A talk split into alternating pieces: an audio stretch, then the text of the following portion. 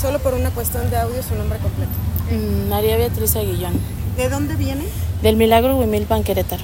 Que nos platique un poco este, sobre esta inconformidad que tienen sobre los libros de texto. Pues sí, pues estamos aquí porque realmente está- no estamos solos, nos están orientando la Unión de Padres de Familia.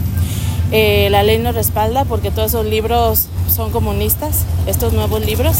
La dichosa nueva escuela mexicana quiere acabar con la inocencia de los pequeños y, y no, no basta saber mucho para darnos cuenta de que está impregnado de la, pues sí, toda la ideología y adoctr- adoctrinamiento, ¿verdad?, en contra de, pues de, la, de, de esta, de México. Quiere destruir realmente los valores, los principios de, de la familia. ¿Ya los revisó? Ya, ya lo revisé. ¿Y qué más detectó? Aparte de este ado- adoctrinamiento. Pues mire, eh, sí nos juzgan locos, pero realmente viene mucho también de ocultismo.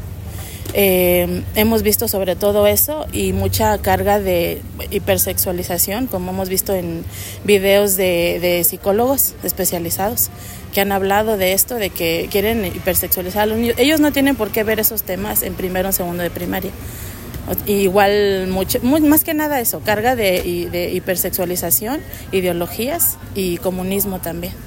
Eh, ¿Ha revisado también los cuadernillos o sabe que el gobierno del estado está entregando cuadernillos para reforzar ciertas materias?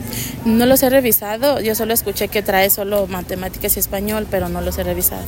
¿Ya Me se los gustaría verlos. su- Los tienen ya en la escuela, pero todavía no los han entregado.